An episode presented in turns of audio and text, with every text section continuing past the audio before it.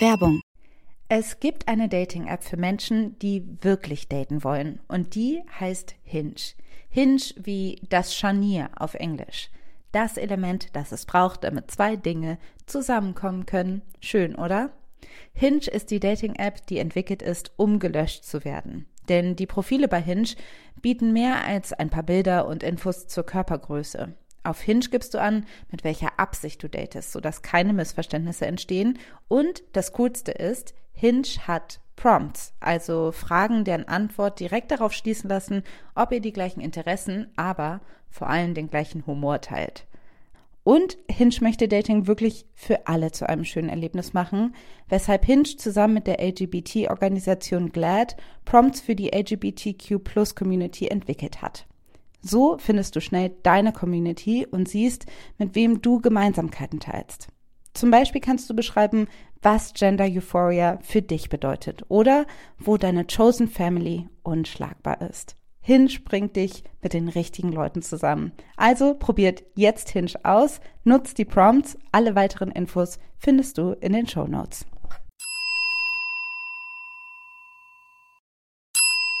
Werbung ich bin sicherlich nicht die Einzige, die immer denkt, zu viele Bücher, zu wenig Zeit. Im Frühjahr sind schon wieder so tolle Titel erschienen, aber ich bin zu viel unterwegs, dass ich sie alle lesen kann. Weshalb ich Bookbeat so liebe. Denn mit Bookbeat kannst du dir Bücher einfach anhören.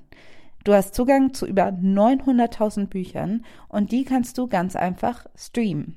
Ich habe gerade das Buch Weiße Wolken von Jan de Sek zu Ende gehört und das ist richtig, richtig schön, kann ich sehr empfehlen. Und als nächstes steht Isa von Miriam Mann an. Da freue ich mich auch sehr drauf. Vielleicht mache nur ich das, aber ich lese und höre Bücher auch gerne gleichzeitig, so dass ich auch mal aufblicken kann und nicht danach 100 Jahre die Zeile wiederfinden muss. Und mit Bookbeat geht es nämlich super, weil man die Abspielgeschwindigkeit anpassen kann. Und die erhöhe ich einfach, wenn ich lese und dann, wenn ich rausgehe und einen Spaziergang mache, dann mache ich sie wieder langsamer. Bookbeat gibt es für Studierende schon ab 4,99 im Monat, was ich ziemlich cool finde. Aber vor allen Dingen haben wir jetzt den Hookup für euch, denn mit uns kannst du Bookbeat mit dem Promocode Feuer zwei Monate kostenlos testen. Alles, was ihr machen müsst, ist auf www.bookbeat.de slash Feuer zu gehen und euch da die App zu holen. Die Infos findet ihr aber auch wie immer in den Show Notes. 56 Folgen, Maxi. Ja, crazy shit. So laut. Wir sind auch älter geworden. Ich sehe es uns im Gesicht an. Wo auch sonst. Ja, keine Ahnung. Hm. In der Nasenspitze. Okay, das geht's. Hallo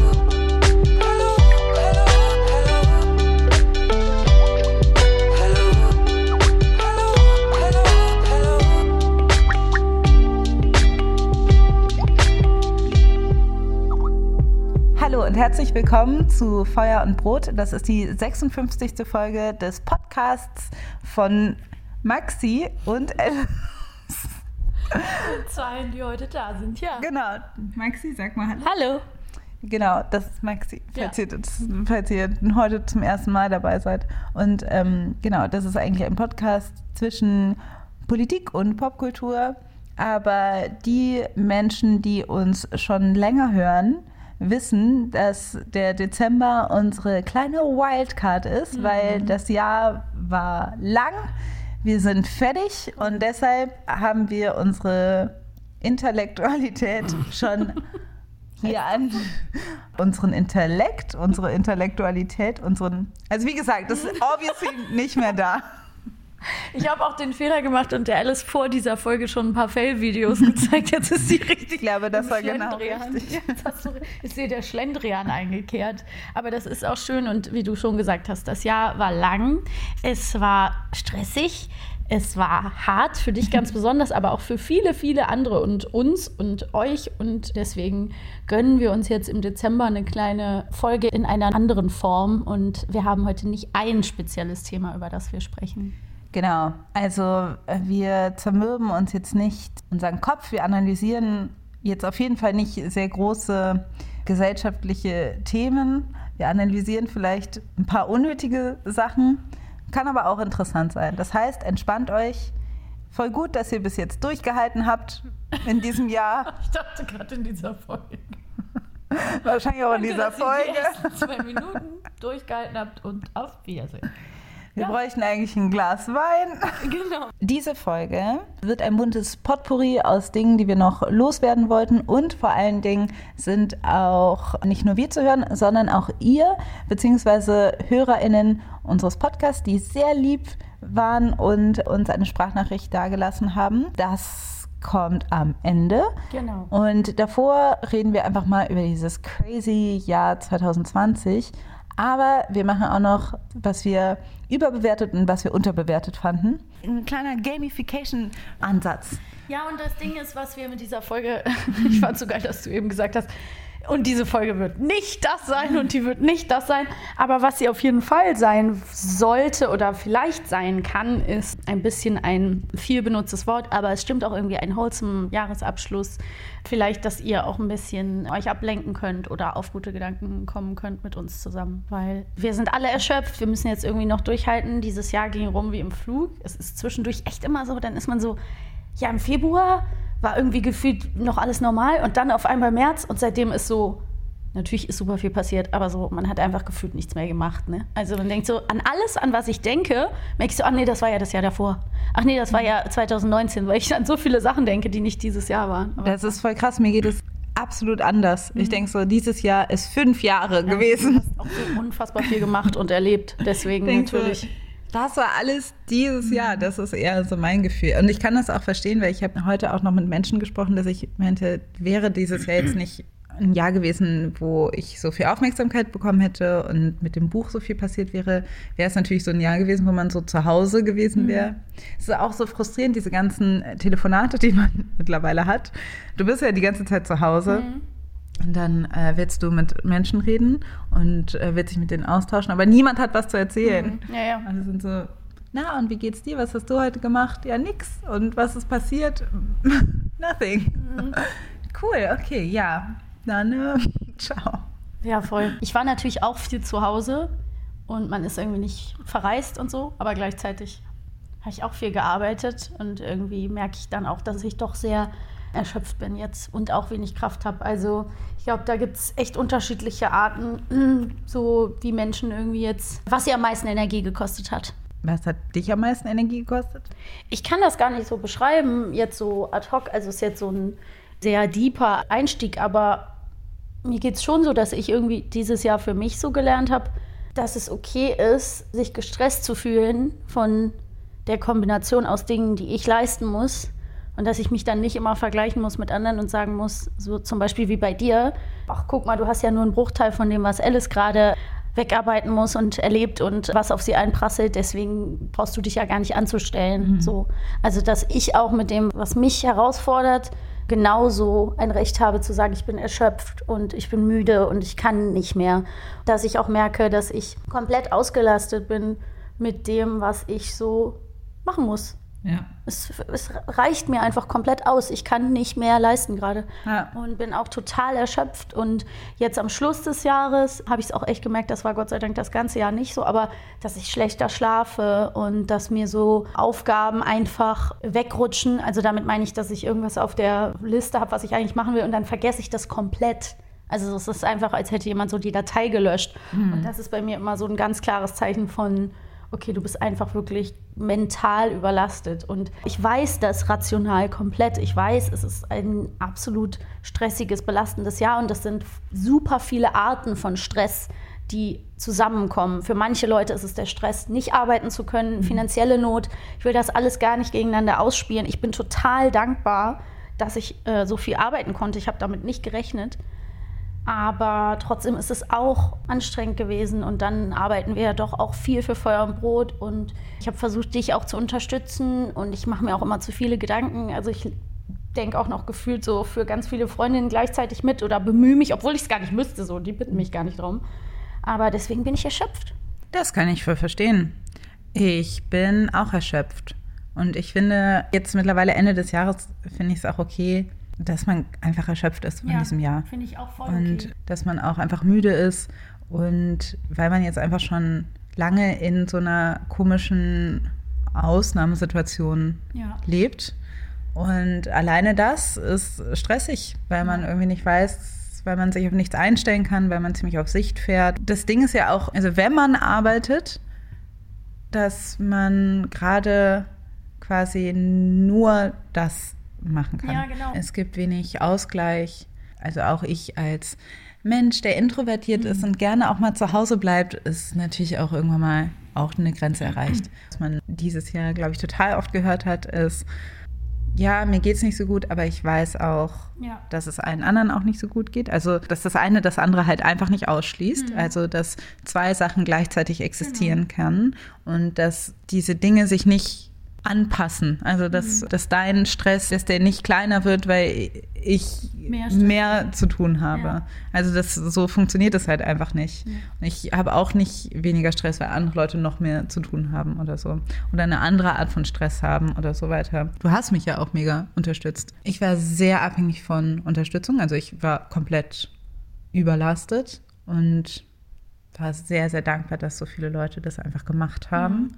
Auf sehr viele unterschiedliche Arten und Weisen. Das war auf jeden Fall krass, weil ich einfach das erste Mal in so eine Situation gekommen bin, wo ich gemerkt habe, ich, ich handle sehr viel gerne auch alleine und regel das auch alleine und sage, ich mache das. Nee, nee, ich übernehme das auch schon, ich kann das auch machen. Und es geht einfach, es ging einfach nicht mehr. Ja. Und ich musste anderen Leuten sagen, du musst es machen, kannst du das machen? Und manchmal habe ich es nicht gesagt, Leute haben es trotzdem gemacht. Also das, das Problem war, dass ich so lange gebraucht habe, um überhaupt anzuerkennen, was gerade passiert, dass ich mir keine gute Infrastruktur gebaut habe für diese Organisation. Also ich hatte keine E-Mail-Adresse, ich hatte keinen, ich, man hat mich nicht gut erreicht. Ich wollte auch nicht, dass man mich gut erreicht. Ich wollte mich nicht damit beschäftigen. Und das hat aber dazu geführt, dass so ganz viele Leute in meinem Umfeld unter anderem du, vor allen Dingen du, aber auch so meine Schwester, so Dominik Bucker, die ähm, äh, mein Interview vor 2014 mit mir gemacht hat, die wurde auch total viel angeschrieben oder so. Also dass einfach Leute in meinem Umfeld quasi ein bisschen zu meinen Managern geworden sind, weil die irgendwie so Anfragen verwalten mussten für mich, weil Leute einfach gesagt haben, ja, ich erreiche Alice nicht und deshalb frage ich dich und so. Und über Feuer und Brot kam Ja, super viel klar. rein und so. Also deshalb, ja, tut's mir leid, dass ich, dass ich da irgendwie. Ja, aber man hätte es auch besser machen können. Das heißt, also was ich auf jeden Fall gelernt habe, ist, vielleicht wird es immer total nett und sympathisch, das immer bewertet, wenn man sich selber nicht so ernst nimmt und seine Arbeit nicht so ernst nimmt. Aber es ist auch nicht so cool. Also sollte das schon ernst nehmen, weil andere Leute müssen es dann, wenn du es nicht machst, dann müssen es irgendwie andere Leute für dich machen.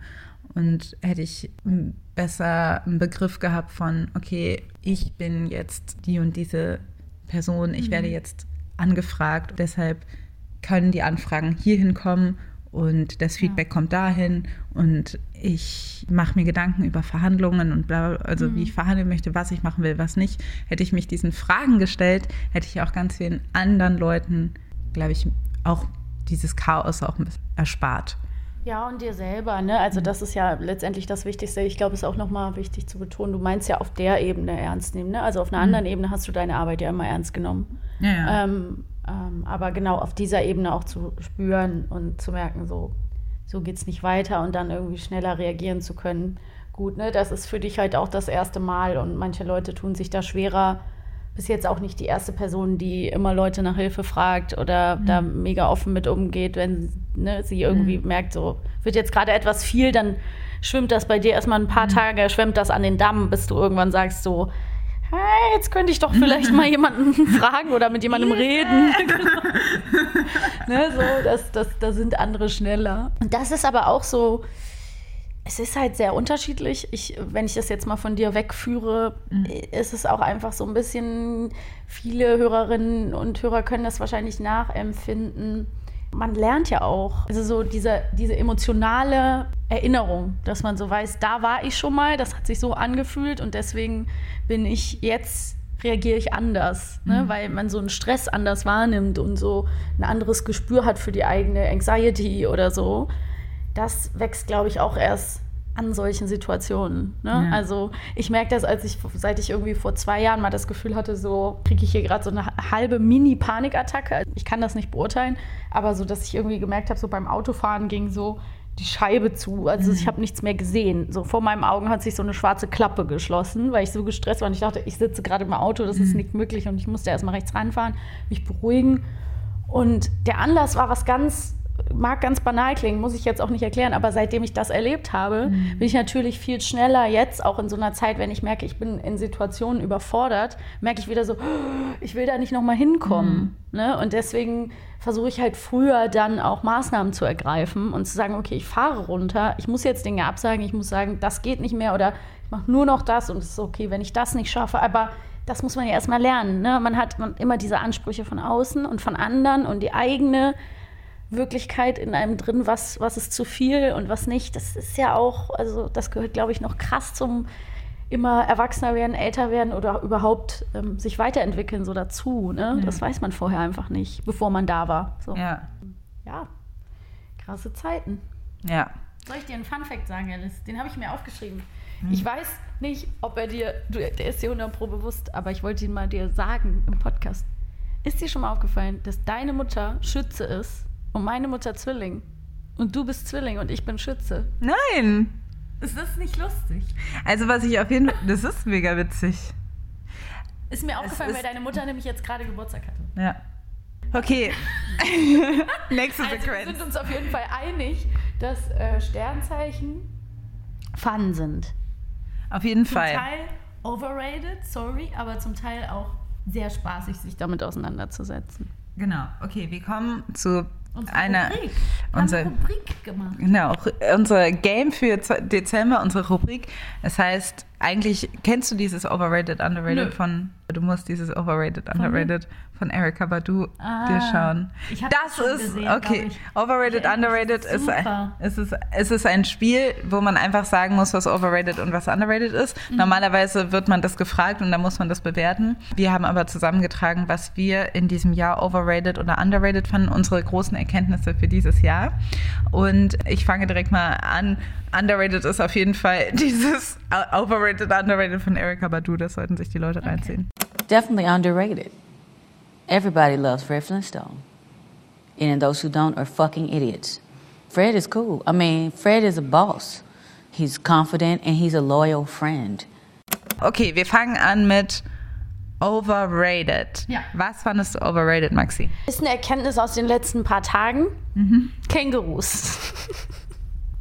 Ich sag dir auch warum. Okay. Also man kann auch sagen, sie sind vielleicht auch nicht overrated, aber ich habe ja angefangen auf Instagram immer lustige Fail-Videos zu teilen, die ich definitiv underrated finde. Nein, sie, ich liebe die und es ist so schön. Ich sammle nur safe bzw. wholesome Fails. Das heißt, bei mir kommen keine Videos vor, wo sich jemand merklich schwer verletzt. Also es sind alles Videos, die man safe gucken kann, wo die Leute wieder happy aufstehen meistens Ich fand ich finde es auch sehr witzig. liebe es. Ich lache auch alleine darüber. Ich freue mich des Lebens.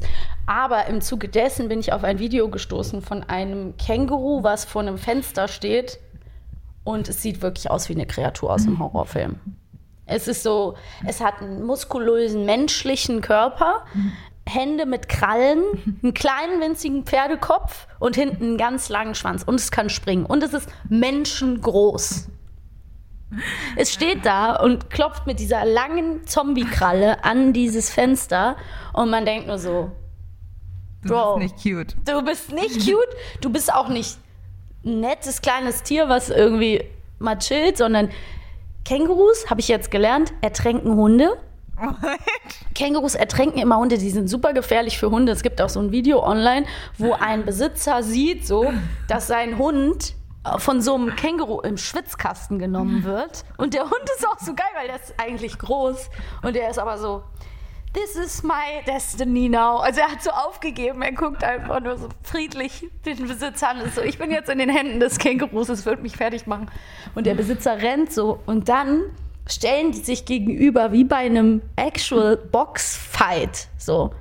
Das Känguru und der Besitzer und der gibt dem einen Punch. In, nee, nee, der Besitzer dem Känguru. Und das Känguru überlegt kurz, ob es zurückschlagen soll.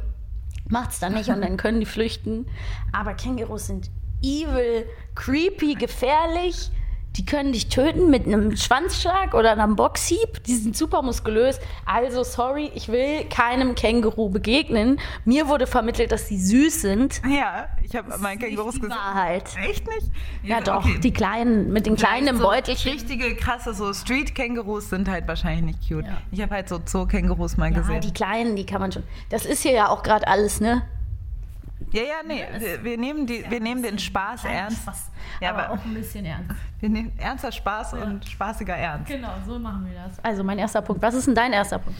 Ich nehme eine Serie. Mhm. Ich fand absolutely overrated war Queen's Gambit. Ich bin so bei dir. Ich bin so bei dir. Oh mein Gott. In meinem Freundeskreis gab es schon Streit zu dieser Serie, weil ich mit einer Freundin so uneinig war und wir uns nicht geschafft haben, einfach auf einen Nenner zu kommen. There's no player in the world as gifted as you are. There is one player that scares me. Who? The Russian. Ja, erzähl. Als ich Corona hatte, hieß es und ich wirklich nur liegen konnte und nichts anderes machen konnte, außer Serien gucken, habe ich Queen's Gambit geguckt auf Empfehlung. Und es hieß, es ist eine gute Serie. Allen, ne? Ja. Und genau, und dann habe ich auch gehört, das ist irgendwie der heißeste Scheiße auf Netflix gerade. Hab's mir angeguckt und ich habe es mir auch durchgeguckt, weil what else was I supposed to do? Und es ist jetzt nicht so, als ob ich dachte, okay, ich habe mich da durchgequält. Es war okay, aber es war jetzt wirklich nicht bereichernd. Diese Serie, ich habe nichts aus dieser Serie mitgenommen. wirklich gar nichts. Und ich habe auch das Gefühl, es ist fast eine Serie, die gemacht ist für Leute, die eigentlich die ganze Zeit auf ihr Handy gucken und bei Twitter sind oder so und eigentlich nicht richtig mitbekommen, was da los ist. Ja. Weil ganz ehrlich, so viel passiert nicht. nee, nee. Das nervt mich auch an der Serie. Also, es war wirklich keine großartige Serie. Nee, die Dialoge waren nicht besonders toll. waren schwach, fand ich sogar. Das Einzige, was cool war, war halt natürlich der Style und so weiter. Die sah sehr schön aus, ne? War schön gefilmt. Genau, aber das hat mich dann auch schon wieder so genervt. Mich auch. Ganz ehrlich, so einfach so eine sehr schöne Frau. Ja, ja, das ist der ganze Hype um diese Serie, dass die Frau einfach super aussieht. Schröder auf Twitter auch geschrieben und meinte so, wie wäre Queen's Gambit äh, wahrgenommen worden von den Leuten mit einer äh, less than average looking woman als Hauptperson, weil dann bleibt wirklich wenig übrig ganz schnell. Und mich hat es auch mega genervt, dass so alle, gut, das ist vielleicht auch so, wie ich Serien rezipiere. So, ich gucke, wie ist das geschrieben und ich hab's auch gerne spannend, aber ich kann auch Tempo rausnehmen so. Mich hat das so genervt, dass so jedes Problem taucht auf, ist dann aber nicht so schlimm. Es ist so, sie kommt ins Heim. Es ist aber nicht so schlimm. So, sie wird erwischt beim Schachspielen. Ist aber nicht so schlimm. Sie nimmt ganz viele Tabletten. Ist aber nicht so schlimm. Kommt ganz am Ende noch mal kurz in einer Folge, ist aber auch nicht schlimm. Also so nichts ist wirklich schlimm. so ja. immer die Mutter ne, irgendwie so, dann passiert was. Ist aber nicht so schlimm. Also alle, jedes klein, jeder kleine Konflikt wird sofort aus dieser Serie wieder rausgelöst. Und dadurch bleibe ich halt nicht dran. Aber ich kann verstehen, dass es für Menschen deswegen irgendwie ein schönes Gefühl ist, weil es so ein bisschen die Schwere irgendwie aufhebt. Vielleicht kam die Serie auch deswegen gerade so gut an. Weil es da einfach nur darum geht, so von Anfang an ist klar, das ist ja bei mir auch das Ding. Ich denke so, na klar, kommt in der letzten Folge ein ganz großer Gegner, gegen den sie dann spielt und wahrscheinlich gewinnt. So. Also es ist ja irgendwie, das weiß ich ja seit Folge 1, dass es passiert. So. Aber Genau, und es gibt ja auch eigentlich fast, es gibt ja auch nie so einen richtigen Break. Also so die Frau zieht einfach straight durch und es hat, gewinnt halt immer. Also Die ist einfach von Anfang an sehr, sehr gut im Schach. Darum geht's. Genau. Ja. Aber es gab doch diesen viralen Tweet, Man imagining a woman at rock bottom. Und da ist, ich hab, weiß leider nicht den Namen der Schauspielerin, auch nicht den Namen der Figur, alles aus meinem Gedächtnis gelöscht.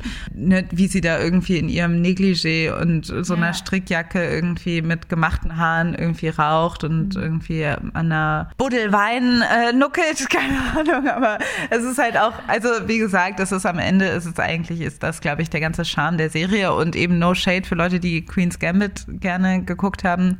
Voll okay. Äh, ganz ehrlich, und ich finde aber auch, weißt du, so dieses, es ist 2020. Brauchen wir wirklich eine Magical Negro-Rolle? Wirklich immer noch? So, wirklich? Und dann auch so eine, so eine wirklich sehr Classic. So, keine Story. so, du tauchst auf, dann bist du die ganze Zeit nicht da und dann tauchst du magically wieder auf.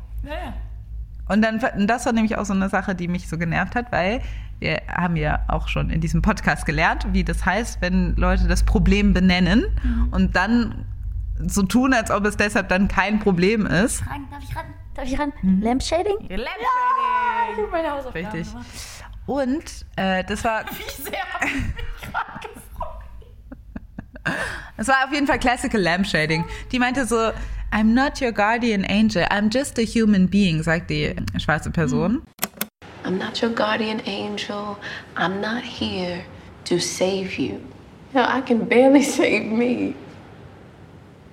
I'm here because you need me to be here. That's what family does. But you kind of are though. Und deshalb bist du auch da und dann haust du auch wieder ab. Nee, Don't- äh, es ist nicht cool. Die Schauspielerin war super. Alle waren super in Ja, ihren, die ja, haben ja, alle gut gespielt. Es ist, aber nee, Queen's Gambit absolutely overrated. Braucht man nicht gucken. Cool. Nächster Punkt. Also, ich habe auch noch ein kulturelles, überbewerteten Fact mitgebracht. Und zwar vom Ende der Einsamkeit von Benedikt Welz. Habe mich lange nicht mehr über ein Buch so aufgeregt. Ich, das ist auch genauso mir überall empfohlen worden vor Jahren. Also es ist schon ein paar Jahre alt. Ja, das war überall auf Instagram und der Titel ne, vom Ende der Einsamkeit, bla. Und dann denkt man irgendwie, ich habe mal von Benedikt Welz das erste Buch Becks letzter Sommer gelesen. Das fand ich damals ganz toll. Ich müsste es mal neu lesen und gucken, ob das dem immer noch standhält. Weil ich fand halt mit Anfang 20 viele Sachen cool, die ich jetzt nicht mehr cool finde. Boah, das Buch hat mich so aufgeregt. Es soll einfach so eine Liebesgeschichte sein zwischen zwei verlassenen Kindern, die sich im Heim kennenlernen und die aber dann über die Jahre hinweg, es ist einfach so die Liebe. Ne? Jacques und Alva heißen die. Und, oder Ava. Und dann ist es nämlich so, dass man einfach am Ende des Buchs, ich spoilere nichts, aber man weiß über Ava nichts, außer dass sie rote Haare hat und perfekt ist, wunderschön, immer nett und ruhig. Aber sie hat einen schiefen Schneidezahn. Das macht sie so unperfekt. Ah ja, cool. Schiefer Schneidezahn. Aber sonst ist sie einfach eine Elfe. Ich soll da mitfühlen. Und ich weiß nichts über die weibliche Hauptfigur. Ich kann über die keine drei Sätze erzählen. Dann geht es auch so darum, ob man Frauen vielleicht vererben oder tauschen kann. Und ich war sauer auf das Buch. Es hat mich richtig wütend gemacht. Aber noch wütender hat mich gemacht, dass mir das so oft empfohlen wurde. Also ich fand es echt Müll. Und ich habe jetzt beschlossen, Schluss damit. Ich möchte auch nur kurz sagen, bitte keine Nachrichten dazu, warum ihr vom Ende der Einsamkeit doch cool findet. Also fühlt euch nicht geschämt oder angegriffen, wenn ihr sagt, hey, mir hat es aber voll viel gegeben. That's fine. Letztes Overrated von mir. Hier ist das ein Phänomen, was noch keinen Namen hat, aber was ich auf jeden Fall overrated finde, ist etwas, was ich auf Instagram beobachtet habe, generell auf Social Media beobachtet habe. Insbesondere in diesem Jahr. Und ich würde jetzt mal das so nennen, woke conversations on Social Media, insbesondere on Instagram. Das heißt nicht, dass man irgendwie einen Missstand diskutiert oder dass es so eine Insta-Story gibt, die erklärt, warum irgendwas problematisch ist. Meinetwegen. Das, was ich aber nicht mag, was ich auf jeden Fall auch absolutely overrated finde, ist diese Haltung von, ihr alle seid Trash, weil ihr habt gar nicht bemerkt, dass euer Faith, bla bla bla, eigentlich total scheiße ist. Ich habe das Gefühl, es sind so woke Wars. Ich bin auch nicht die Erste, die das sagt, ne? Ist auch nicht erst seit 2020 so, ne? Aber ich habe das Gefühl, das ist nochmal sehr viel krasser geworden, dass so Leute sagen wollen, so, ich bin euch schon einen Schritt voraus. Das heißt nicht, dass all diese Sachen irgendwie wichtig sind, aber ich habe gemerkt, es ist zunehmend, zumindest in meiner Wahrnehmung, dass das nicht mehr dazu dient, dass das irgendwie konstruktiv ist oder dass es irgendeine Diskussion geben soll, sondern dass man andere Leute einfach fertig machen soll und ein schlechtes Gewissen machen soll, anderen Leuten ein schlechtes Gewissen machen möchte und Aufmerksamkeit braucht. Aufmerksamkeit und sich selber höher stellen. Also auf der einen Seite ist es so Aufmerksamkeit haben wollen, aber es ist so ein bisschen, ja, es ist auch so eine Art Fragility.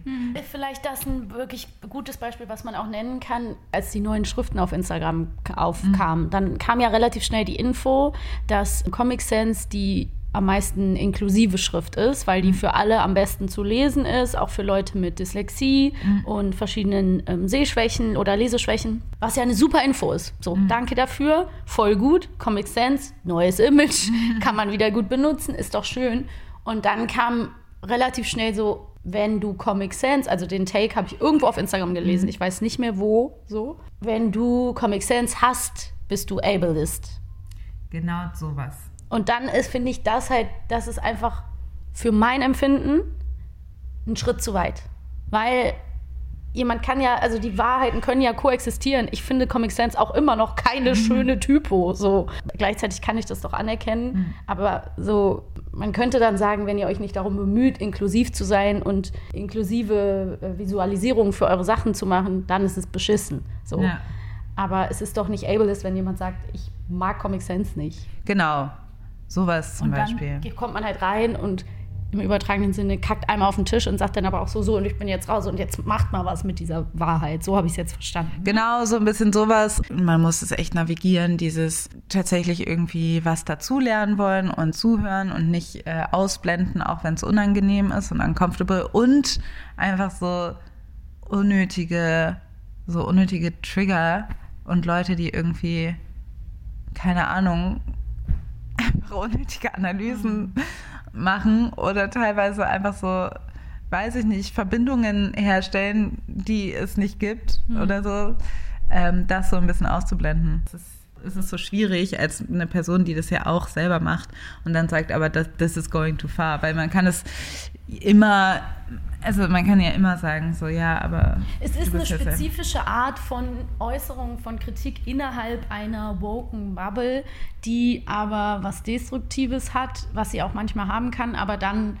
nicht den Schritt weiter macht, um irgendwas zu verbessern oder die eigentlich nur dazu dient, weiter zu, ja, sich über den anderen zu stellen und nicht irgendwie sich gegenseitig was beizubringen, voneinander zu lernen und dann zusammen irgendwie weiterzugehen in die richtige Richtung. Ne? Also es hat sowas Master of Chaos-mäßiges auch so dieses, ich schmeiß jetzt mal die Bombe in die Mitte und dann gehe ich aber auch und bin jetzt auch nicht mehr zu erreichen. So. Also viele Leute haben ja auch Angst, sich zu äußern, weil sie Angst vor Kritik haben, weil das dann ganz schnell so geäußert wird, dass man irgendwie das Gefühl hat, so um was geht's jetzt hier? Also it's getting out of hand. Das ist ja dann auch immer so ganz schnell an der Schwelle zu Mobbing oder so. Also ne, dass man wirklich so sagt, so worum geht's jetzt hier? Geht's jetzt darum, mehrere Tage diese Person fertig zu machen? Ähm, oder geht es darum, der das wirklich zu erklären? Und natürlich will ich auch jetzt nicht Tone policen. Also es muss nicht immer alles hundertmal und vorgekaut und freundlich, aber ich glaube, wir sind uns da einig, dass es einfach da Nuancen gibt. So.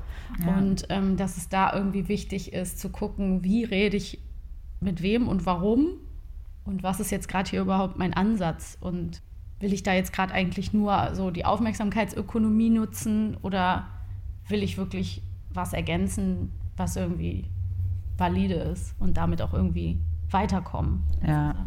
Also voll oft glaube ich, es geht dann gar nicht wirklich ums Weiterkommen, sondern der Take ist Eben. halt in einer Story und dann ist er nach zwei Tagen auch weg und dann wird auch nie wieder drüber gesprochen. So. Aber sollen wir wieder zu was Schönem kommen? Ja. Oh, das erste unterbewertete. Also, ich sag mal so, unterbewertet ist für mich, ist es wahrscheinlich gar nicht unterbewertet, einer meiner großen Gewinne dieses Jahr ist für mich äh, Skincare.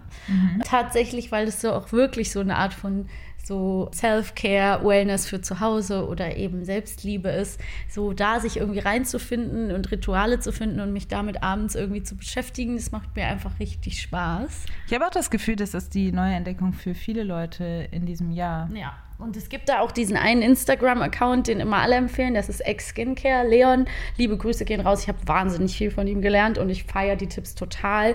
Ich glaube aber, dass es da noch viel, viel mehr zu entdecken gibt. Und da wäre ich wirklich neugierig. Wenn ihr noch Skincare-ExpertInnen habt, gerne auch, müssen nicht aus Deutschland kommen. Also ich bin total offen für coole Empfehlungen. Ich habe da schon mal die ein oder andere Dermatologin auf dem Harper's Bazaar Channel oder so mir auch schon mal angeguckt.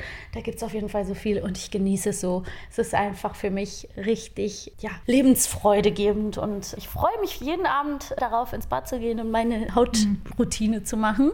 Egal wie müde ich bin, ich lasse es niemals aus. Skincare ist so ein bisschen die besser für einen selber Version von Schminken, habe ich manchmal das Gefühl. Also so die gesündere. Man tut sich was Gutes, aber man beschäftigt sich auch mit sich und weiß, ich habe jetzt was gemacht, was meiner Haut gut tut und das ist gesund. Und jetzt, wo Leute irgendwie viel drin bleiben und sich nicht mehr so um Looks kümmern und um Mode und Make-up, was nicht, also ne, Was wenn man auch gut tun kann auf einer anderen gut Ebene, aber es ist Es jetzt ist nicht gut jetzt- für die Haut. Was ist denn dein erster Punkt? Underrated ist für mich, obwohl ich jetzt nicht sage, okay, den diese Person kennt keiner oder die Arbeit wird nicht genug appreciated, aber trotzdem für immer underrated, weil, glaube ich, nicht genug gehypt werden kann, Michaela Cole. Ja, und die Serie I May Destroy You. Das war eine sehr gute Serie und ich liebe Michaela Cole. Ich habe irgendwie das Gefühl, ich sauge irgendwie das, was sie so sagt, so ziemlich auf wie so ein Schwamm. Ich finde auch besonders als Person, die auch schreibt und sich interessiert für Storytelling, finde ich das total interessant, was sie so sagt, weil sie auch so auf der einen Seite so ja immer so nah ist bei sich und ihre Geschichten sind so nah bei sich und gleichzeitig finde ich das nicht egozentrisch bei ihr oder finde es nicht so krass um sich selbst kreisend, weil es eine, gleichzeitig so eine krasse Ehrlichkeit hat und immer diesen Fokus hat von, ich möchte, dass euch diese Geschichte auch irgendwas bringt. Und die Absicht und die Motivation, diese Geschichte zu erzählen, irgendwie auch gleichzeitig so transparent wird. all ideas that we uh, create and come up with are based on our own biases and our own experiences, even when we don't know it. So, my stories have been a rather transparent expression of the fact that uh, the author's voice is always in the text. So, knowing that sort of makes me a bit. Uh, unfazed about making sure I keep things private. I obviously keep uh, loads of things private, but I think maybe the magic is is having the audience not realize that. Das finde ich irgendwie cool und ich habe das Gefühl, das ist etwas, was ich mir zum Vorbild machen möchte. Ich finde sie auch so inspirierend. Also ich habe mir auch alle möglichen Interviews mit ihr angeguckt, aber eben diese Lecture, die sie hält in Edinburgh, das ist also ich fand das so toll, wie sie das auch macht. Und ja, I May Destroy You ist einfach äh, bahnbrechend. Es ist auf jeden Fall harter Tobak, aber es ist das Beste, was ich seit langem gesehen habe und überhaupt auch nicht vergleichbar. Es ist so eine total heftige Serie, die so wahnsinnig viele Themen im Vorbeigehen so mit anspricht, so im Detail. Dann so toll geschrieben, ne? streckenweise einfach so künstlerisch, poetisch auch, bringt einen wahnsinnig zum Nachdenken und ist lustig dabei. Ne? Es ist wirklich toller Soundtrack, also insgesamt einfach so ein Meisterwerk und ich finde sie auch so toll. Ich bin so gespannt, was wir noch alles von ihr erwarten dürfen. Und es ist wirklich dieses abgedroschene Wort, aber sie ist wirklich inspirierend. Absolut. Vor allen Dingen, weil ich wirklich das Gefühl habe, dass die auch so ein bisschen macht, worauf sie Bock hat. Also das möchte ich auch machen. Ja. Also das ist Sie ist halt auch so in den Interviews immer so krass, weil sie lässt sich nicht in irgendeine Richtung drängen. Ne? Sie, du hast so ein bisschen das Gefühl, so sie entscheidet halt wirklich, wie sie über Dinge sprechen will. Und sie ist so ganz bei sich. Es ist einfach echt toll. Ich bin Fan. Okay, meine letzte Empfehlung. Ich habe mich gerade entschieden und weißt was, das ist was, was ich gar nicht hier stehen habe. Und dann ist mir gerade Gott sei Dank wieder eingefallen. Und zwar wollte ich sagen, total underrated, die No Angels. So nämlich. Und es ist auch ein wholesome Tipp, wenn ihr das nicht schon gemacht habt. Ähm, es gibt ja jetzt plötzlich letzt, seit letzter Woche, und das war ja, davon war ja Social Media voll, die ganzen äh, Songs, äh, Musik von den Popstars-Bands auf Spotify. So. Ich habe mir witzigerweise wirklich Wochen vorher die No Angels Doku auf YouTube angeguckt. Die gibt es da und das ist zum Teil habe ich das auch schon gesehen gehabt, aber manche Sachen eben auch nicht. Und ich war wirklich ich war irgendwie berührt. Und ich kann dir auch sagen, warum, weil wir waren ja klein. Also wir haben tatsächlich auf der Schulaula-Bühne noch Daylight, da war das frisch draußen mit ganz vielen Mädels, mit viel zu vielen Mädels haben wir zu Daylight getanzt und dann später noch mit unseren Freundinnen im Wohnzimmer von unserer guten Freundin äh, Riv- zu Rivers und of Joy eine Choreo eingeübt, wo immer einer an die Lampe gestoßen ist, weil nicht genügend Platz war zu viert in diesem Zimmer. Aber deswegen haben wir natürlich die No Angels irgendwie, wir sind damit groß geworden. Das ist der Nostalgiefaktor. Aber was ich so spannend fand in dieser Doku war so, es war natürlich ganz anderes Fernsehen. Es war die erste Castingband in Deutschland und niemand wusste, was daraus wird. Aber ich fand das so berührend, wie jung diese Mädels waren und wie echt und authentisch und toll die irgendwie waren und wie lieb. Also, ich bin die Nadja, ich bin 18 Jahre alt. Ich habe mit zwölf Jahren angefangen, in einer Rockgruppe zu singen, so Jugendzentrumgruppe. Und ähm, es hat sich halt immer weiterentwickelt. Ich singe eigentlich jeden Tag zu Hause und deswegen hatte ich auch meine Stimme und habe ich also dadurch selber trainiert. Das war krass zu sehen, wie hart die gearbeitet haben und habe mich irgendwie gefreut zu sehen, dass die sich auch immer noch alle irgendwie mögen. Also ich glaube, Vanessa hat sich ziemlich zurückgezogen, aber alle anderen haben irgendwie Kontakt und sind irgendwie gut zueinander und es war irgendwie, es hat mir was gegeben und mich irgendwie berührt und ich habe das so abgetan, deswegen passt es wirklich perfekt zu unterbewertet, als so, haha, lol, diese Popstars-Bands, das war ja alles irgendwie auch ein bisschen trashig. Und dann guckt man das an und denkt so, ja, aber das hätte auch gefühlt, hätte da auch eine Freundin von mir dabei sein können. Und irgendwie war das noch so ganz echt und rough, was, wie die da waren. Voll. Also ich muss auch sagen, ich glaube, es wäre auf jeden Fall definitiv gelogen, wenn ich sagen würde, ich wäre voll der No Angels Fan, weil war ich definitiv einfach Nee. nicht. Wir waren halt befreundet mit einem Hardcore No Angels Fan, mit dem sind wir immer noch befreundet. Und es gab natürlich den absoluten No Angels Hype. Natürlich war das absolut prägend und wir haben zu Daylight getanzt und zu Rivers of Joy und so weiter. Aber wir haben es alle geguckt. Aber ich finde es auch krass. Das ist halt manchmal das Blöde, wenn man so ältere Schwestern hat oder auch so, eine, so ein Elternhaus, dass das dann alles so abtut als, ah ja, das ist ist nicht gut, Ja. sozusagen. Habe ich das immer so wahrgenommen, dass es so, dass es eigentlich schon so guilty pleasure mäßig ist. Und wir waren fucking elf. Ja. Da kann man auch einfach mal auch Spaß dran haben. Fan sein. Liebe Grüße gehen raus an Julia Becker, Die Hard No Angels Fan. Ähm, die haben übrigens einen neuen Podcast, sie und ihr Freund, Drinis. Große Empfehlung. Liebe Grüße gehen raus. Nee, ich finde das, ich fühle das voll. Also ich war damals auch schon so, dass ich dachte, ich bin zu cool dafür. Aber irgendwie habe ich auch mitgemacht und dann war ja auch schon, also guck mal, diese ganzen Popstars-Bands, Bros ist danach ja noch mehr, weil die ja auch so ein bisschen auf Hip-Hop und bla und dann aber auch Overground und so. Ey, natürlich hat uns das irgendwie Gecatcht. gecatcht, ge- was weiß ich. Also ich kann doch von allen einen Song singen. Ich kann selbst einen Song von Nu Pagadi singen, wenn ich Das kann ich nicht mehr. Sweetest Poison hieß. der. Was Siehst du, da ist er. Okay. Also kannst du. Naja, ich sag nur so. Und ich finde das auch, meine Eltern hätten auch gesagt, ah, Castingband. Und das ist, das ist auch das, was ich mitnehme aus dieser Doku, wie respektlos die behandelt wurden. Die waren bei Harald Schmidt und er hat die natürlich so fertig gemacht von oben herab und dieses Herabblicken auf junge Frauen und Aussaugen von deren, was sie haben, ne? von deren Talent und Jugend und so. Das spürt man in dieser Doku und irg irgendwie. Und man hat große Liebe für die No Angels. Und ich glaube, dass die ja, dass die auch was Besonderes hatten als Gruppe. Und das merkt man auch, wenn man das guckt. Und irgendwie ist mir das, ja, habe ich da viel drüber nachgedacht.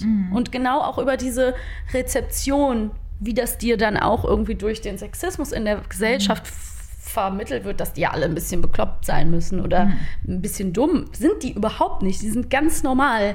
So. Und das finde ich interessant, dass ich das aber auch so empfunden habe wie du, dass es eher so ein bisschen belächelt, weil halt Casting werden. Aber so, ey, come on, die waren auch erfolgreich und die hatten super krass Talent. Also andere Bands waren auch gecastet. Ja. Genau. Das wusste man ja nicht, aber wir sind natürlich äh, aufgewachsen mit Casting-Shows, die kamen da halt gerade erst auf. Wir kennen ja auch viele Leute eigentlich auch, die auch mal bei einer Castingshow teilgenommen haben. Ich habe auch schon mal teilgenommen an einer Castingshow, äh, in Frankreich allerdings, deshalb ist das nicht äh, wirklich bekannt. Aber letztendlich ist es nicht mehr vollkommen unüblich, dass man halt mal bei einer Castingshow war. Gerade wenn man in so einem medialen oder künstlerischen Bereich arbeitet. Außerdem ist ja auch das Ironische. Mittlerweile ist ja so, dass zum Beispiel bei einer Sendung wie The Voice oder so, da kommen ja die Leute mit einem fertigen Paket. Die wissen ja, wie sie sich verkaufen wollen, was ihr Markenzeichen sein könnte und bauen sich einen Instagram-Account auf und so. Ist ja auch alles fair. Ich will das überhaupt nicht kritisieren. Aber dann unterstellt man dem ja eine andere Authentizität und sagt so, ja, die Leute sind aber authentisch, das sind aber Musikerinnen so. Die Nadja und so, die waren auch schon Musikerinnen, also die haben auch schon gesungen. Die haben auch, die sind auch dahin gegangen, weil sie gesungen haben in ihrer Freizeit und Sängerinnen werden sei, wollten. Also das war halt nur nicht dieses, was man heute hat, so du bist da als fertiges, vermarktbares Produkt. Ne? Und das hat sich natürlich total verändert. Alles, was danach folgt, es ist einfach sehr interessant, so ähm, dass jetzt ja auch ein Geschäft mit einer vermeintlichen Authentizität gemacht wird, die aber gar nicht unbedingt da sein muss. Und damals war sie eigentlich da und man hat es aber so nicht wahrgenommen. Ja. Ich kann das voll nachvollziehen, dass du nochmal so in den No Angels Dive so gegangen bist. Und ist ja witzig, dass du das gemacht hast, kurz bevor das dann bei Spotify raufkam und dass das, also irgendwo finde ich das manchmal interessant, dass es so kollektive Hypes gibt Ja. und man kann das nicht so richtig verorten, wie das anfängt und warum sich alle gerade damit beschäftigen. So ein bisschen darunter, nicht alle, eine bestimmte Bubble, ne, aber dass man so ein bisschen ist Skincare so und die No Angels auch, dass man irgendwo das Gefühl hat, so dieses, also nur weil es auf Social Ein Hypebeast. Das wollte ich damit gar nicht so richtig sagen, aber ich finde das. Ich habe einen guten Riecher für Themen. So ist es. Und es ist aber, und das ist ja das, was eigentlich die Casting-Show-Unterhaltung, die wir gerade haben, uns so ein bisschen lehrt. Enjoy the collective hype if you like it. Ja, das ist doch, weil auch vielleicht sagst du in einem halben Jahr so, ach so, nee, No Angels jetzt gerade nicht mehr oder keine Ahnung, oder Skincare, whatever. Ja. Ich habe immer, ich dive immer komplett in irgendwelche Themen rein. Ne? Also, und dann Weil du Schütze bist. Ja, weil ich Schütze bin, genau. Deswegen, ey, und dann werde ich da Expertin. Dann kann ich einen Vortrag drüber halten, ein ha- anderthalbstündiges Referat oder will dann einen Podcast zu irgendeinem Thema machen und ein halbes Jahr später interessiert es mich nicht mehr die Bohne. Das ist aber auch okay, das Wissen geht ja nicht verloren. Ich musste auch für mich selber irgendwann äh, verstehen, dass das keine verschenkte Zeit ist, sondern es ist dann halt immer sehr nischiges ExpertInnenwissen, wo ich dann irgendwann bei einem Abend Trivial Pursuit hoffentlich glänzen kann. Ich weiß noch alle Nachnamen von den No Angels, ja, und das kann ich dann bei Wer wird Millionär irgendwann anwenden. Okay, muss ich aber auch bewerben, ja? Ja, mache ich aber nicht. Okay, cool. Okay, mein Ja, letztes, letztes. mein letztes ähm, underrated ist auch eher so ein bla underrated, aber Gerichte aus den 70er und 80er Jahren. Oh. Und zwar habe ich auch während Corona, wo man viel gekocht hat, habe ich einfach gemerkt, dass es bestimmte durch Instagram ganz bestimmte Gerichte einfach gehypt werden und ganz bestimmte Gerichte nicht gehypt werden, je nach Ästhetik. Und weil in den 70er und 80er Jahren auch sehr viele Gerichte gab, die jetzt ein bisschen eklig aussehen und echt nicht so auf der Gesundheitsskala so richtig gut abschneiden. Das war jetzt so sehr kartoffellastig oder käsig oder keine Ahnung, viel Sahne oder sowas ist, wird es so als ekelhaft oder als, als outdated wahrgenommen. Aber es ist einfach übertrieben leckeres Essen. Es ist auch ein bisschen Soul Food auf, der, auf irgendeine Art und Weise. Das tut mir gut, manchmal diese Sachen zu essen. Manchmal möchte ich einfach ja, Kartoffelgulasch essen oder so Where's the problem? Where's the problem? No shade. Ich will kein, ich, kein Shade, was so äh, uninstagrammable Essen angeht. Da bin ich sowieso raus. Also ich finde es eh, ich, hab, ich mag sehr gerne Kartoffeln zum Beispiel. Und die sind auch gar nicht mehr sexy, sagen alle. Außer so roasted potatoes. Du musst es einfach auf Englisch sagen und es roasten. Ja. nee, ich, bin, ich verstehe es voll. Es ist so. Ja, also deshalb würde ich sagen, ich glaube, es gibt so ganz viel so Essensshaming und ein bisschen, das gehört auch dazu. Und I'm not having it. It's uh, underrated. Ich will einfach nur sagen, lasst euch nicht unter Druck setzen und essen auf Instagram. Esst, was ihr wollt. Und ob es jetzt geil selbstgekocht ist oder ob es euer geiles Fertigfood ist oder ob es schön aussieht oder nicht. Keine Ahnung. Ich denke irgendwie, was weiß ich, 2020 ist wirklich nicht das Jahr, um so Essensshaming zu Nee, betreiben. auf keinen Fall. Eigentlich nie. Genau. Das war dein letzter Punkt. Ja. Bevor wir in unser schönes Haul zum Ende starten, müssen wir oder möchten wir, und ich fange jetzt einfach mal ganz dreist an, noch verschiedenen Leuten danken und noch ein paar Grüße raushauen. Ich hau auch mal ein paar Grüße raus, einfach mal ganz nett an unsere Podcast-Kolleginnen.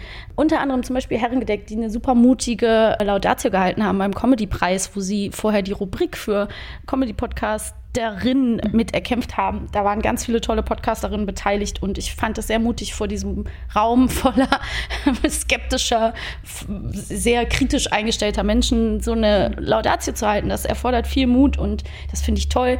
Grüße gehen raus und nicht nur an Herrengedeck, auch an ganz viele andere tolle KollegInnen, die coole Podcasts machen. Ja, ich würde sagen, wir fangen jetzt nicht an, noch Namen zu nennen, weil wir vergessen dann welche und dann ist es schlimm. Nee, genau, aber weil wir uns dazu nie geäußert haben, schiebe ich das jetzt einfach mal ganz krass noch mit rein und bestimmt machen wir irgendwann noch mal eine Rutsche mit Podcast-Empfehlungen. Das würde jetzt aber einfach zu lange werden.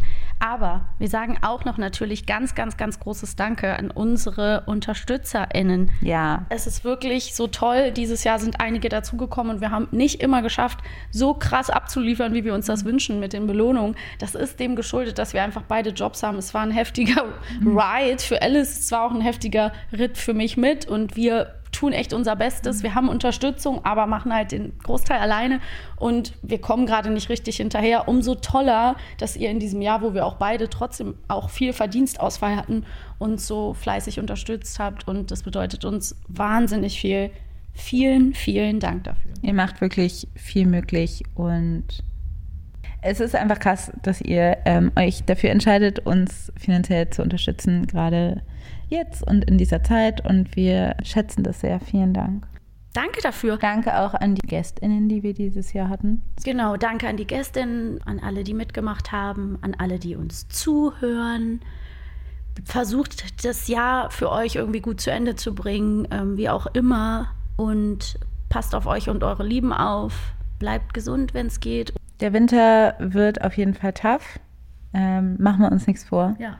Es wird ein krasser Winter. Winter ist immer anstrengend und dieser Winter wird anstrengender. Mir hilft es auf jeden Fall, sich das zu sagen und nicht versuchen, das zu verdrängen, weil wir kommen dadurch, wir schaffen das Ja. gemeinsam. Genau, deshalb macht es euch so gut wie ihr könnt. Genau, kommt gut durch den Rest von 2020. Genau. Danke fürs Zuhören einmal mehr. Danke fürs Gespräch, Alice. Ciao. Hallo, mir frieren gerade meine Finger ab, weil ich zum 20. Mal die Sprachnachricht aufnehme. Und musste gerade lachen, weil das perfekt dazu passt, zu dem, was ich 2020 gelernt habe. Nämlich Verletzlichkeit zuzulassen und meine Schamgefühle anzunehmen. Das hat mich sehr überrascht, weil ich mich für eine Person gehalten habe, die sich für sehr stark hält und das auch ist, aber genauso schwach ist. Und das Risiko einzugehen, mich offen zu zeigen mit dem, was mich bewegt, sowohl Menschen, die mir nahestehen, als auch Fremden. Und keine Garantie zu haben, die Möglichkeit einzugehen, dass ich Ablehnung erfahre, hat dieses Jahr sehr doll bereichert. Und deswegen wünsche ich mir von 21 mehr Schamresilienz für mich und andere Menschen auch. Liebe Alice, liebe Maxi, dieses Jahr war eines der turbulentesten in meinem bisherigen 23-jährigen Leben. Mit meiner Familie drei Wochen durch Ghana zu reisen und die Familie und Freunde meines Schwagers kennenzulernen, war eine unglaublich schöne Erfahrung. Eine Zeit, in der ich viel gelacht und geweint habe, in der ich einerseits mehr zu mir selbst gefunden habe und andererseits mein ganzes Leben hinterfragt habe. Ich durfte 2020 lernen, dass uns Menschen nichts so weiterbildet wie zu reisen und selbst zu spüren. Für die neuen Freundschaften und Erfahrungen bin ich dankbar. Genauso wichtig waren mir dieses Jahr die politischen Themen Sexismus, Umwelt und Rassismus. Jedes aufklärende Buch, jede Demo, jedes journalistische Format hatte trotz Wirbel und Corona einen Stellenwert und konnte etwas bewirken. Ich durfte sehen, was passieren kann, wenn so viele Menschen am selben Strang ziehen. 2021 darf es gerne genauso weitergehen. Mehr Enttabuisierung, Entstigmatisierung, Aufklärung, mehr Liebe. Ich habe 2020 lernen müssen, wie sehr mangelnde Gesundheit das ganze Leben auf den Kopf stellt. Also wie wichtig Gesundheit ist und dass es das höchste Gut ist. Und ich habe gleichzeitig lernen dürfen, noch geduldiger zu sein und eine große Dankbarkeit empfunden für das, was mir gegeben ist, immer noch, trotz Krankheit. Und ja, im Zuge dessen musste ich wirklich lernen, mich radikal selbst so zu akzeptieren, wie ich jetzt bin.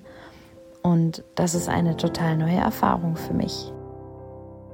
Also eine Sache, die 2020 mir auf jeden Fall gezeigt hat, ist, dass ich nicht alles haben kann und dass ich lernen muss, mit Rückschlägen umzugehen, dass es aber auch Sinn ergibt, dann irgendwann zufrieden mit dem zu sein, was man hat und nicht die ganze Zeit dem nachzutrauern, was hätte sein können. Ich dachte immer, dass ich ein sehr geduldiger Mensch bin, dass ich sehr geduldig mit anderen und mit mir bin. Und dann ist 2020 passiert. Und das ist nicht nur die Pandemie, sondern auch, dass ich Zeit, glaube ich, hatte und Energie, mich mit einer hormonellen Krankheit zu beschäftigen, die ich schon lange habe und die nicht wirklich erforscht ist. Und das heißt, es hat lange gedauert, einen Heilungsweg zu finden und der Heilungsweg dauert lange und es ist nicht einfach nur eine Pille nehmen und dann wird alles gleich wieder gut in zwei Wochen, sondern ähm, etwas, was wirklich über Monate, Monate und Monate konstante Auseinandersetzung erfordert und Disziplin. Und that was very humbling. Für 2021 wünsche ich mir, dass vor allem weiße Menschen sich bitte mehr mit Antirassismus beschäftigen und äh, Betroffenen zuhören, sie wahrnehmen, sie ernst nehmen und das nicht bei einem Performative Act oder Performative Allyship bleibt, sondern dass auch wirklich sich was ändern kann. Ich habe 2020 vor allem gelernt, meine Meinung immer und immer wieder zu hinterfragen. Tatsächlich bin ich oft in meinem Leben an so Punkte gekommen, wo ich dachte, oh, jetzt ist meine Meinung und meine Standpunkte, die ich zu den meisten Themen habe, jetzt sind die erstmal komplett. Ich habe alles bedacht. Das ist so das, wo ich jetzt stehe. Und das stimmt natürlich nicht. Weil ich habe dann vehement auf diese Meinung gepocht, weil ich dachte, ich habe doch alles durchdacht. Das ist gut so, wie es jetzt ist.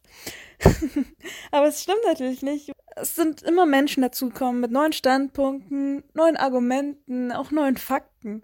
Und das habe ich vor allem 2020 gelernt durch Corona und tatsächlich auch durch euren Podcast. Während 2020 habe ich gelernt, mit mir selbst eine bessere und schönere Zeit zu verbringen. Auch wenn man dann die Verwandten und Freunde nicht mehr wöchentlich oder monatlich sehen kann, außer vielleicht über den Bildschirm. Ich habe gelernt, wie wichtig eigentlich meine Freunde sind, mit denen ich auch ohne ein Treffen täglich Kontakt hatte. Außerdem habe ich bemerkt, wie wichtig es ist, sich andere Stimmungen, Meinungen oder Perspektiven zu bestimmten Themen einzuholen. Ich möchte mehr Aktivismus in meinem Freundeskreis sehen. Das ist so das, was ich mir für 2021 wünsche. Dann, dass wir die Demokratie nie als gesichert ansehen sollten und immer aktiv für ein besseres System kämpfen sollten und uns politisch beteiligen sollten und müssten und was für eine Macht das Internet dabei heutzutage auch hat. Ähm, dann unter anderem auch durch euch, wie wichtig ist es, seine Wut rauszulassen, weil es besser ist zu explodieren als zu implodieren und alles an sich selbst auszulassen. Und ich wünsche mir noch mehr Solidarität, Kampf und liebevolle Unterstützung in 2021.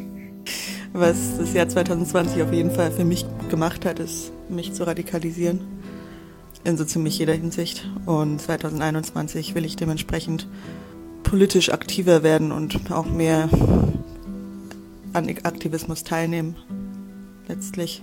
Ich meine, was bleibt an dem Punkt noch anderes übrig? habe ich mir mal gelernt, dass es auch einfach stärker ist, Leute aus dem Leben zu streichen, als sich ständig an ihnen aufzureiben und kaputt zu machen. Ich habe 2020 gelernt, dass ich in Bezug auf den Kampf gegen Rassismus nur eine bestimmte Kapazität an Energie habe, die schnell verbraucht ist, aber ich brauche lange, um wieder voll Energie aufzutanken. Gleichzeitig merke ich, wie ich darin wachse und stärker werde. Für 2021 sehe ich Hoffnung auf Besserung. Wenn Vanessa Wu zu Gast bei Anne Will spricht, wenn ich Tess Futarik, Aminata Belli und Motrip auf Deep und Deutlich sehe, oder allein die Tatsache, dass wir freier über Rassismus sprechen können, dann sehe ich da schon große Schritte zu einer Verbesserung. Wir sind jetzt laut und wie Selina Bostic singt, wir sind auch nie wieder leise. Und das will ich 2021 noch mehr sehen, hören und spüren. Ich habe eine kleine Tochter, die zwei Jahre alt geworden ist dieses Jahr und ich habe sehr viel Unterstützung in meinem Freundes- und äh, Familienkreis, was die Erziehung und die Pflege von ihr angeht. Und durch Corona musste ich sehr viel alleine machen und alleine wuppen, gerade weil mein Mann in der Zeit auch krank war. Und was ich in der Zeit gelernt habe, ist, dass ich sehr viel schaffen kann, wenn ich es muss ich aber auch sehr froh bin, dass ich es nicht muss, denn ich möchte mein Kind nicht alleine erziehen. Ich möchte, dass sie viele Einflüsse hat. Freue mich aber, dass ich diese innere Stärke gefunden habe und mit der Situation sehr gut klargekommen bin. Ich habe gelernt und versuche noch weiter zu lernen, dass ich mein eigener sicherer Hafen sein muss. Dass man zwar Glück haben kann mit den externen Umständen, also sowas wie Beziehungen oder Wohnungen oder soziale und finanzielle Sicherheit allgemein und so. Das ist aber die Aufgabe, mich selbst als ausreichend zu empfinden, egal wie produktiv ich bin, egal ob ich in einer Beziehung bin, egal wie viel Anerkennung oder Nicht-Anerkennung ich bekomme, dass das bei mir liegt und dass der wichtigste Faktor ist, dass ich freundlich und wertschätzend und Geborgenheit gebend zu mir selbst bin. Ich glaube, ich habe dieses Jahr gelernt, dass ich richtig gern mit mir selber bin, was echt praktisch ist im Angesicht der Pandemie. Man hat ja manchmal den Moment, dass man denkt, oh Mann, ich würde richtig gern mal tauschen, ich reg mich selber auf, es ist so anstrengend, mit mir selber einfach zu sein. Aber irgendwie hatte ich voll auf diesen umgedrehten Moment dieses Jahr, dass ich so dachte, fuck, es ist ein richtig cooles Privileg, mit mir selber rumzuhängen den ganzen Tag, 24 Stunden und das kann halt sonst keiner, das kann nur ich. 2020 nehme ich auf jeden Fall den Wunsch mit meinen Freundinnen, wenn ich sie wiedersehe, öfter und länger zum Arm, auch einfach mal so zwischendurch.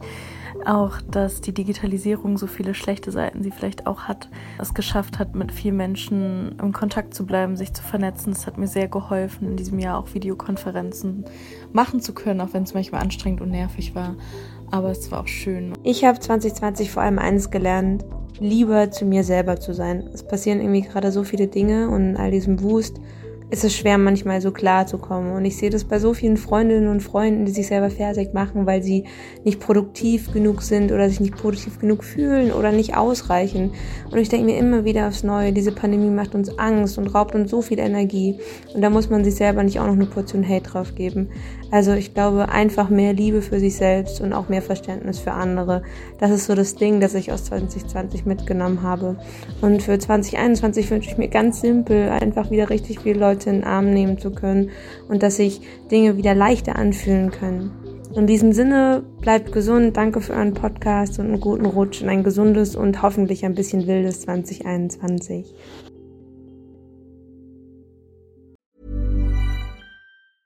Hey, it's Paige DeSorbo from Giggly Squad. High quality fashion without the price tag. Say hello to Quince.